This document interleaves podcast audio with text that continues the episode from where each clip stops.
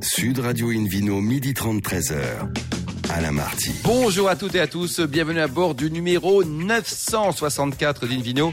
Depuis la création de l'émission en 2004, comme vous le savez, nous sommes délocalisés chez le caviste Nicolas à Paris au 31 Place de la Madeleine. Je rappelle que vous écoutez Invino Sud Radio à Bordeaux par exemple sur 106.00 et qu'on peut se retrouver sur notre page Facebook Invino et notre compte Instagram Invino Sud Radio. Aujourd'hui un menu qui prêche comme d'habitude la consommation modérée, responsable avec notamment Pierre Chancel, le copropriétaire du domaine Les Chancelles en Provence, Vino Quiz également, pour gagner le livre Un autorise les spiritueux en France et dans le monde d'édition Erol en jouant sur invinoradio.tv. À mes côtés, deux personnages formidables. Hélène Pio. Bonjour Hélène Pio. Bonjour. Vous êtes toujours chef de rubrique au magazine Régal, ça n'a pas changé. là. Toujours. Et un homme formidable aussi, Philippe Porbois, qui est notamment président de la sommellerie française. Quoi. C'est... Bonjour Alain. Donc bonjour là, à tous. ça, ça devient compliqué en ce moment la sommellerie, Philippe. la, hein, semaine- la restauration est compliquée, du coup la sommellerie, eh par, par ricochet, c'est compliqué aussi. Oui. On pense à tout, bah, je pense à tous mes confrères, hein, restaurateurs, cuisiniers, enfin tous les gens de, ces métiers-là, mais aussi tous les métiers de, l'événement, du, spectacle, du loisir de façon générale, qui sont très impactés par cette crise. On peut le comprendre hein, légitimement, il faut que les gens aient cette fameuse distance.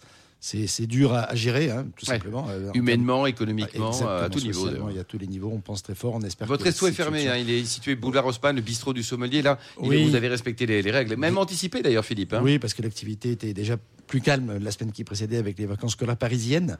Et nous sommes fermés pour un certain temps, puisqu'on sait tous que ça sera au minimum jusque début décembre et Oui. vraisemblablement davantage. Ouais. Bon, en tout cas, on est tous avec vous, hein, tous les restaurateurs et bien sûr tous les, les amis vignerons, Merci. pour bien commencer cette euh, émission Puis on, Invino. on compte sur tout le monde à la rentrée. Ah oui, il faut y aller massivement. On y sera. euh, avec voilà. modération, mais régulièrement, hein, vous voyez ce que je veux dire, quoi. Toute Invino. Sud Radio, donc, accueille Alain Dufour, propriétaire du, du château euh, Marchand Bellevue. Bonjour Alain. Bonjour, Alors, racontez-nous votre belle histoire de famille. hein. Vous êtes la troisième génération, c'est ça? Exactement. J'ai repris après mon, mon grand-père et mon père la, la propriété familiale que j'ai rénovée et remis aux normes actuelles à partir de 2010 en restructurant le vignoble et en, en changeant les, les pratiques culturelles aussi. Vous avez changé quoi comme pratique? Mais euh, alors plus précisément tout ce qui est agriculture raisonnée, j'ai adopté l'agriculture raisonnée. J'aime bien dire raisonnée et raisonnable dans le sens où mais on emploie des produits alors phytopharmaceutiques mais de manière raisonnée, c'est-à-dire quand il y en a besoin et aux doses euh, qu'il faut voir inférieures aux doses autorisées. Euh, j'ai changé, je n'utilise plus le- les produits désherbants depuis deux ans. Je suis passé en désherbage mécanique. Euh, et l'année dernière, à partir de non, cette année, pardon, en janvier, j'ai obtenu la certification HVE, haute valeur environnementale, qui Bravo. permet de, de- merci, Bravo. qui permet de produire euh, plus écologiquement et plus raisonné. Mhm. Voilà. Hélène Alors effectivement, vous essayez de, de produire plus vert dans une région qui est plutôt connue pour, euh, pour les blancs, hein, euh, l'entre-deux-mer, mais vous, vous ne faites que des rouges. Qu'est-ce que c'est que ce méli-mélo de couleurs? Alors pourquoi que des rouges? Racontez-nous ça. Alors exactement, oui, c'est la, la particularité du, du domaine. Euh, ben, par conviction d'abord, parce que le- les vins blancs, euh, je suis pas très fanat des vins blancs secs, euh, qu'ils soient de l'entre-deux-mer ou d'autres régions. Euh, Ils vont, être c'est- con- ils vont être contents, les voisins. Oui, les voisins vont être contents. quoi. En Ah, tout cas, on sait quoi pas vous voilà. offrir à Noël. Quoi. Ça, c'est une bonne Voilà. chose. quoi. Voilà, exactement. C'est un choix personnel. Et après, euh, je sûr. dénigre pas mes voisins. Euh, ça, et puis c'était depuis depuis quoi, une quinzaine d'années, c'est toujours un peu compliqué de produire des, des blancs. Euh, enfin, produire, non, mais commercialiser des blancs, en sachant que les vins blancs secs doivent être plutôt commercialisés l'année suivante, la, la récolte, et euh, c'est pas des vins de garde. Donc, euh, si on n'arrive pas à les, à les commercialiser dans, très rapidement, ben, euh, euh, je dirais très également qu'on les garde sur les bras et si on les garde dans le chai, ils perdent de la valeur. Donc c'est pour ça que j'a- j'ai fait le choix depuis dix ans de produire que des rouges. Du rouge, quoi. Euh, Philippe Forbach, alors justement, Alain, qui, qui fête, euh, bah, c'est la fête d'Alain, c'est le 9 septembre. Hein. Parlez donc de l'appellation entre-deux-mers. Euh, Qu'est-ce que vous en pensez de ces vins? Parce que on est largement au-delà des huîtres, on a un vrai potentiel, même si effectivement, Alain a l'impression de dire qu'au bout de deux ans, il ne faut plus les boire. Alors c'est vrai que la plupart de, des vins de, de l'entre-deux-mer blanc hein, sont élaborés pour, pour être blancs par définition, hein, sont élaborés pour, pour être bu relativement jeunes. Et c'est vrai que c'est des super vins d'apéritif, c'est des vins qui vont effectivement avec les produits de la mer et notamment les huîtres. Mais les poissons fumés, ça fonctionne bien, les fromages, c'est pas mal.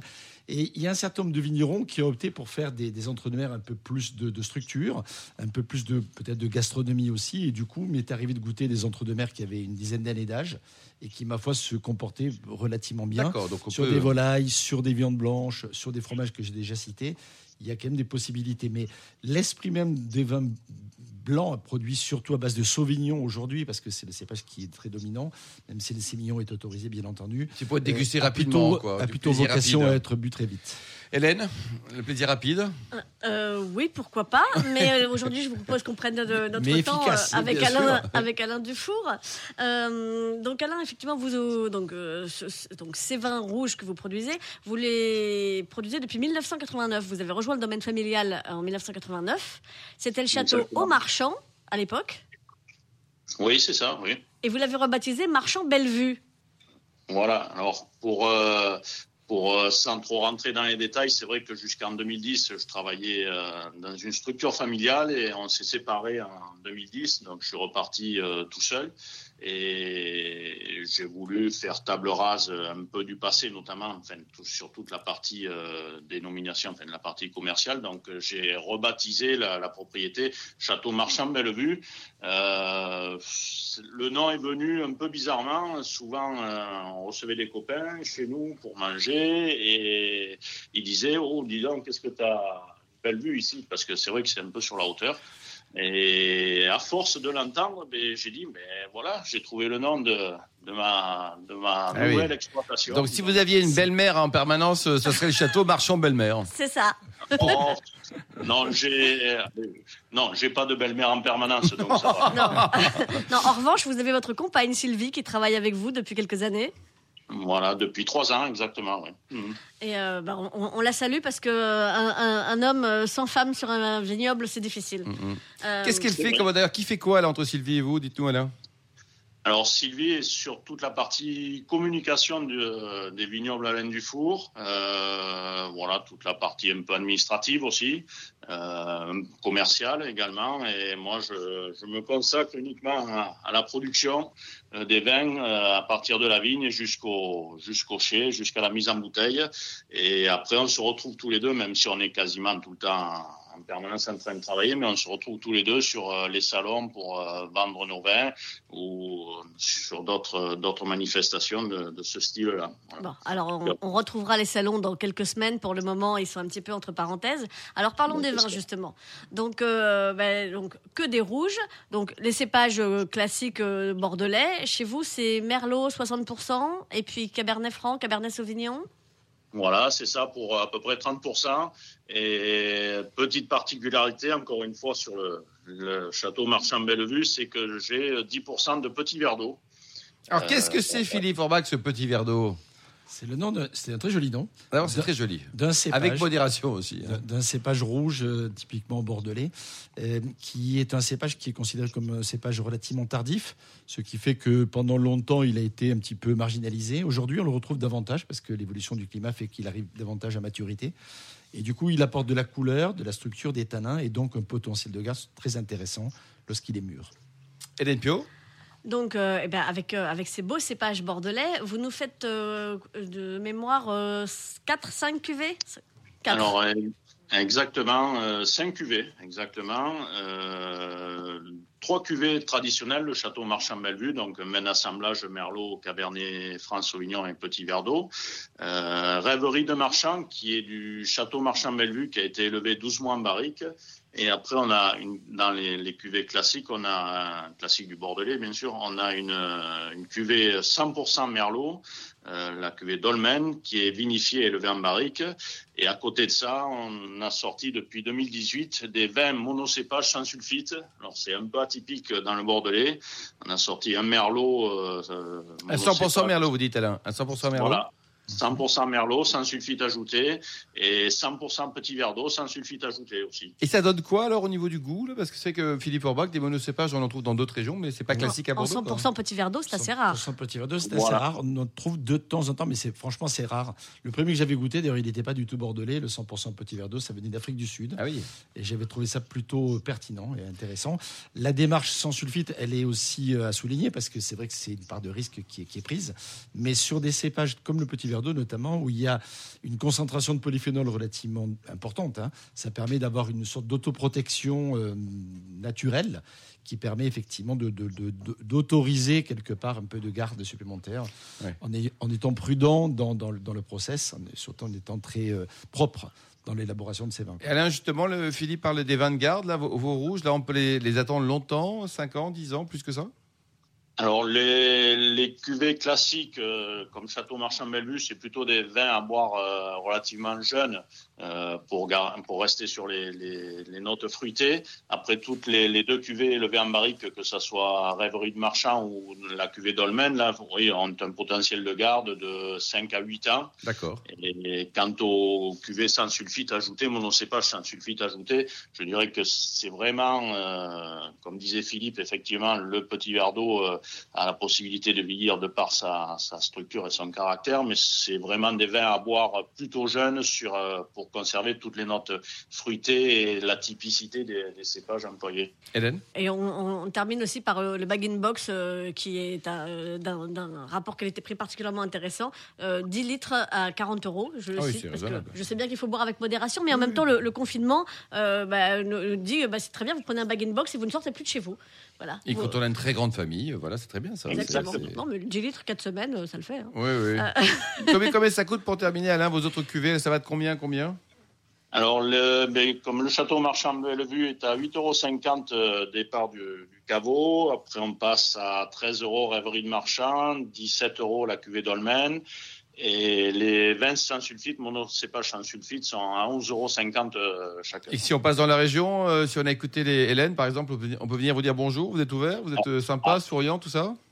Ah, toujours, toujours, absolument. C'est avec grand plaisir que Sylvie et moi, on fait découvrir notre vignoble, qu'on explique un peu comment on travaille aussi aux gens, parce que c'est important, ça aussi aujourd'hui, les gens sont ouais. demandeurs de ça. de comprendre le Donc, vigneron qui se cache plaisir. derrière les bouteilles. Merci beaucoup Alain, merci Exactement. également à vous Hélène Pio et Philippe. On se retrouve dans un instant au bar du caviste Nicolas Paris, place de la Madeleine pour cette émission délocalisée avec euh, Philippe Forbach et puis le Vino Quiz pour gagner le livre Eunotourisme et spiritueux en France et dans le monde, édité chez Erol. Sud Radio Invino, midi 30, 13h. Alain Marty. Retour chez les cavistes Nicolas Paris, place de la Madeleine pour cette émission délocalisée. D'ailleurs, vous qui nous écoutez euh, chaque week-end avec beaucoup de passion et de bonheur, en tout cas on, on l'espère, hein, n'hésitez pas à nous contacter sur notre page Facebook et notre compte Instagram Invino pour nous indiquer nos vignerons favoris ou chouchous. On retrouve Philippe Forbach, euh, meilleur sommelier du monde notamment, et également euh, propriétaire de ce restaurant, le Bistrot du Sommelier, qui ouvrira euh, hein, en Bientôt, décembre. Voilà. bientôt, voilà. On Alors le quiz. Je vous rappelle le principe. À chaque semaine, nous vous posons une question sur le vin et le vainqueur gagne un beau cadeau. Le livre Eunotourisme et spiritueux en France et dans le monde aux éditions Erol. La question de la semaine dernière était quel alcool est le sujet du dernier livre de Fabien Humbert? Réponse A, le rhum. Réponse B, la tequila. Réponse C, le champagne. Eh bien, la bonne réponse était la réponse A, le rhum. Le rhum, c'est bon, Eh ça, oui. le rhum. Avec modération, mais c'est bon. ça. Alors Oui, cette toujours, semaine, toujours, Philippe. toujours. Alors la question de ce week-end, hein. où est situé le château Marchand Bellevue Ah. Soyez concentrés. Réponse A, au cœur de l'entre-deux-mer. De l'entre-deux-mer, pardon. Euh, réponse B, au cœur de l'entre-deux-fleuves. Ou réponse C, au cœur de l'entre-deux-lacs. Bon, c'est Hein entre, entre quelque chose. Voilà, mer, pas fleuve hein. ou lac. Non. En tout cas, au milieu de l'eau. Pour répondre et gagner le livre de tourisme et spiritueux en France et dans le monde aux éditions Erol, rendez-vous toute la semaine sur le site invinoradio.tv, rubrique Vino Quiz. On vous souhaite d'être tiré au sort parmi les très nombreuses bonnes réponses. Merci beaucoup Philippe Forbach. Invino Sud Radio accueille maintenant un nouvel invité, Pierre Chancel, le propriétaire des domaines Les Chancel. Bonjour Pierre. Bonjour. Alors vous êtes pharmacien de formation et vous avez passé de nombreuses années chez Sanofi, hein, en France, mais aussi à l'international. Racontez-nous. Oui, bah, tout à fait. En fait, euh, en France et aussi aux États-Unis euh, et, en, et, en- et en Angleterre. Et peut-être il y a une chose euh, à sortir, c'est que je me suis consacré beaucoup au diabète et notamment avec la mise en place du lancement d'une une insuline qui a quand même un peu révolutionné euh, la gestion euh, des, du diabète insulino-dépendant, et donc c'est euh, Lantus, voilà. Donc, euh, première euh, carrière. c'est une de- belle aventure. Et donc ça, vous avez arrêté il y a longtemps et vous êtes devenu vigneron comment là? C'est un, Alors, un ben, matin en vous rasant, c'est ça? Euh, Ouais, donc tout bêtement, euh, ben, il y a un âge pour tout. Donc, euh, à l'âge de la retraite, euh, ben, ma femme étant aussi orthophoniste, on se voyait pas euh, arrêter ou bien être un peu plus contemplatif. Donc, euh, c'était le temps de mener un projet en fait qui nous euh, passionnait. On a toujours été passionné par le vin et donc l'idée c'était du coup de nous consacrer au vin et de monter un projet viticole. Voilà. Hélène? Et alors, ce projet viticole, euh, vous avez décidé de le mener à Mormoiron, à côté de Carpentras, dans le beau département du Vaucluse. Euh, Oui, tout à fait, je confirme. et et j'aime beaucoup le nom que vous avez donné à votre domaine. Vous n'avez pas cherché à l'appeler euh, Château Truc ou Château Machin. C'est le domaine Les Chancelles. Bienvenue chez nous. Oui, oui, oui, tout à fait, tout à fait. Comme ça, quand on, Oui, bah. quand, quand- quand on vous cherche, on vous trouve. Oui, voilà. C'est pratique. Non, et puis aussi l'est parce que c'est une affaire, euh, c'est pas juste une passion, euh, euh, on va dire individuelle. Donc c'est vraiment un projet qu'on a mené avec ma femme et nos enfants euh, qui euh, qui ont chacun leur métier mais sont impliqués dans le projet à différents degrés. Mais euh, donc c'est vraiment une, une une histoire une histoire familiale. Voilà. Alors, comment est-ce que vous êtes arrivé euh, à 350 mètres d'altitude au Mont Ventoux? Vous l'avez fait par la face nord, à vélo euh, Comment vous l'avez trouvé ce domaine? Ça aurait pu être les deux puisque le Tour de France cette année va faire les deux. Eh oui, C'est pour ça que je vous fois, pose la quoi, question. ouais. Non, alors du coup, euh, en fait, par, par, on a fait exactement l'inverse de ce qu'on avait euh, identifié comme euh, comme euh, comme cahier des charges, parce qu'en fait, on voulait euh, après avoir euh, passé un an à Suze-la-Rousse, donc un peu de viticulture et d'onologie, on voulait rentrer dans un domaine euh, qui fonctionne à peu près, et puis en en ayant visité quelques-uns, euh, aucun ne nous correspondait, que ce soit en termes de cépage ou bien euh, en termes d'habitation, on se voyait pas vivre là, et jusqu'à ce qu'on tombe sur euh, sur cet endroit dont on est complètement tombé amoureux. Quoi. Et euh, donc c'est euh, sud, Ventoux, à 350 mètres. C'est un endroit où la végétation est complètement préservée. Le domaine lui fait 30 hectares, euh, mais il y a 12 hectares de bois, forêt, euh, 12 hectares, bientôt 14 euh, en fait de vignes. Et euh, franchement, chaque parcelle. Il date de quand alors Dites-nous la pierre? Il est, Ah ancien? ouais, alors, le domaine lui-même euh, date euh, du, de l'ère napoléonienne. En fait, c'était, euh, il n'y avait pas encore juste de la vigne, il y avait de la vigne, il y avait de la polyculture, comme ça se faisait beaucoup à l'époque. C'est devenu un peu plus vin dans, dans les années 50, quoi. Et lorsque on l'a repris, du coup, il y avait des raisins de de cuve, donc de il y avait un peu de raisin de table et il y avait euh, des cerisiers. Donc on a euh, tout restructuré sur les trois dernières années pour po- produire euh, notre premier vendange en 2018 sur le rouge et un peu de rosé. 2019 on avait du blanc et là on vient de finir les vendanges 2020. Ah oui, donc vous êtes un bébé vigneron encore. Ah ouais, un néo-vigneron tout à fait, un néo- néo-vigneron. Et euh, donc, ce, ce domaine existant, euh, vous êtes en train de le convertir en bio. Ouais, alors tout à fait. Donc euh, peut-être deux choses. La première, c'est euh, bon, on est en train de le convertir en bio. On sera en bio l'an prochain. Euh, c'est particulièrement pertinent, je dirais, parce que là, on a euh, avec chaque parcelle entourée de, de bois, de, de chênes, de, de pins, de, de, d'oliviers, euh, de noisetiers. Du coup, il y a tous les alliés qui sont là, les oiseaux, les, euh, les, les, les insectes, les vers, enfin voilà, l'an prochain. Et euh, deuxième point, c'est que le choix qu'on a fait, en fait, c'est d'avoir euh, autant de blanc que de rouge euh, sur un terroir qui est euh, qui, qui est juste parfait pour les blancs en fait autour de la vieille bâtisse puisque c'est des sables avec l'argile à 1 mètre, 1 mètre 50 à peu près. Donc Et en très appellation, Pierre, vous êtes en quelle appellation? Alors on est en Ventoux. euh, En Ventoux. Philippe Forbrac, un petit mot sur cette appellation Ventoux. Alors, c'est- d'abord, c'est vanté là-bas? Oui, oui, ça c'est sûr. C'est c'est vanté et c'est intéressant parce que c'est un vignoble qui est quand même d'altitude. Et Hélène le soulignait tout à l'heure, 350 mètres d'altitude, c'est pas négligeable. Euh, on y trouve euh, alors des blancs et des rouges, on vient de, de l'évoquer avec Pierre, mais on y trouve aussi du rosé dans, cette, dans ce secteur-là. hein. Même si a priori vous n'en faites pas, d'après ce que on comprend Alors, pour on a- l'instant. un petit peu, mais euh, vraiment l'idée c'est d'avoir de surreprésenter le blanc. C'est assez marginal. En termes, en termes d'encépagement, bah, pour les blancs, justement, parce que moi je trouve que les blancs, justement, avec l'altitude, donnent des résultats vraiment très intéressants. Moi j'ai toujours été assez charmé, à la fois par l'utilisation du bourboulin, qui, naturellement apporte en plus une belle fraîcheur, mais également du lundi blanc, voire du, grenache blanc, voire parfois du vermentino ou d'autres cépages qui, sont, qui viennent compléter.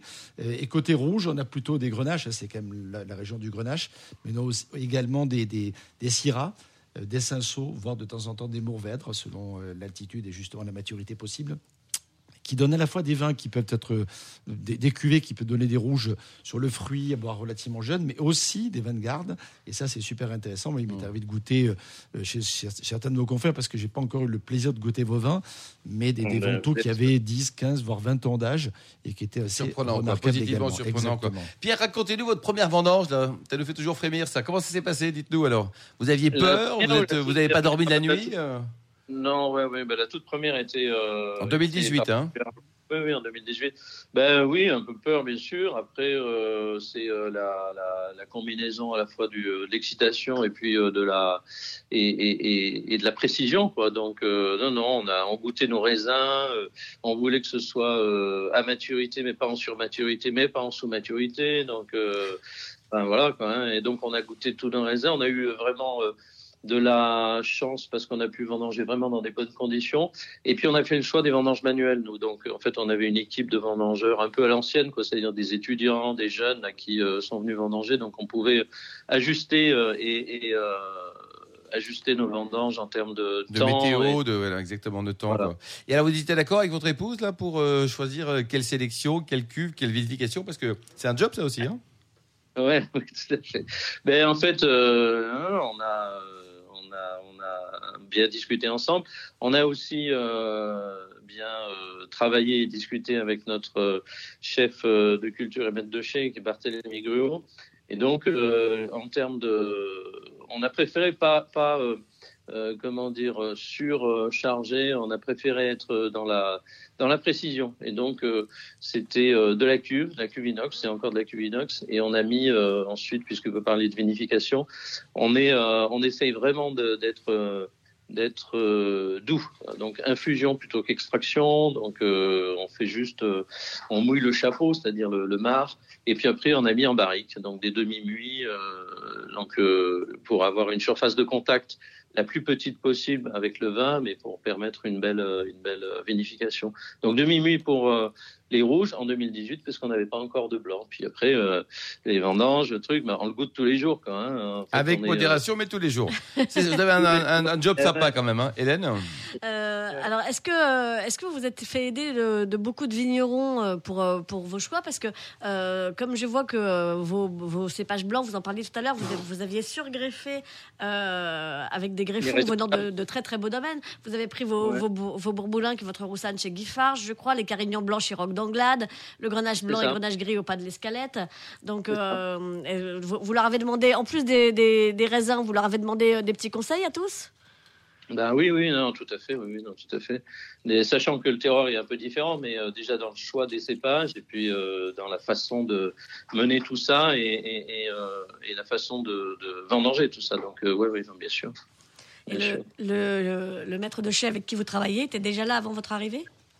Non, pas du tout. Alors, le maître de chez, euh, c'est un jeune euh, bourguignon, euh, 33 ans, euh, et qu'on a recruté qui a passé et qui a travaillé trois ans chez Rémi Pedreno, Roc d'Anglade.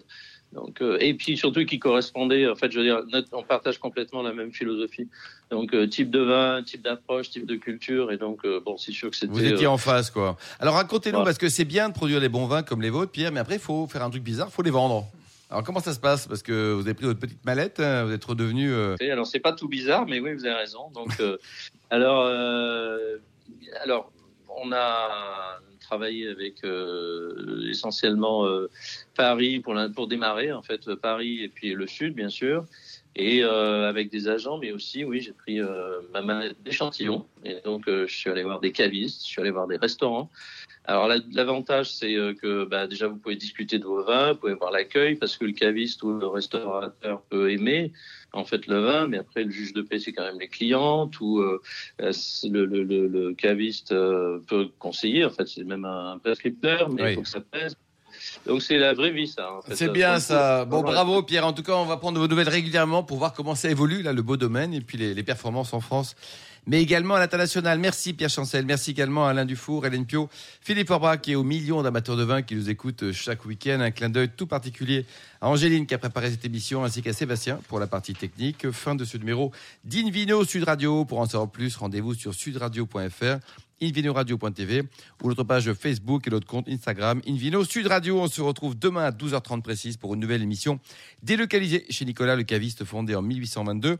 Nous allons recevoir Gabriel Jouve, propriétaire du domaine La Catrinette et puis Margot Ducancel, fondatrice de Rouge aux Lèvres. D'ici là, excellent déjeuner. Restez fidèles à Sud Radio. Encouragez tous les vignerons français, ils en ont bien besoin. Et surtout, respectez la plus grande démodération.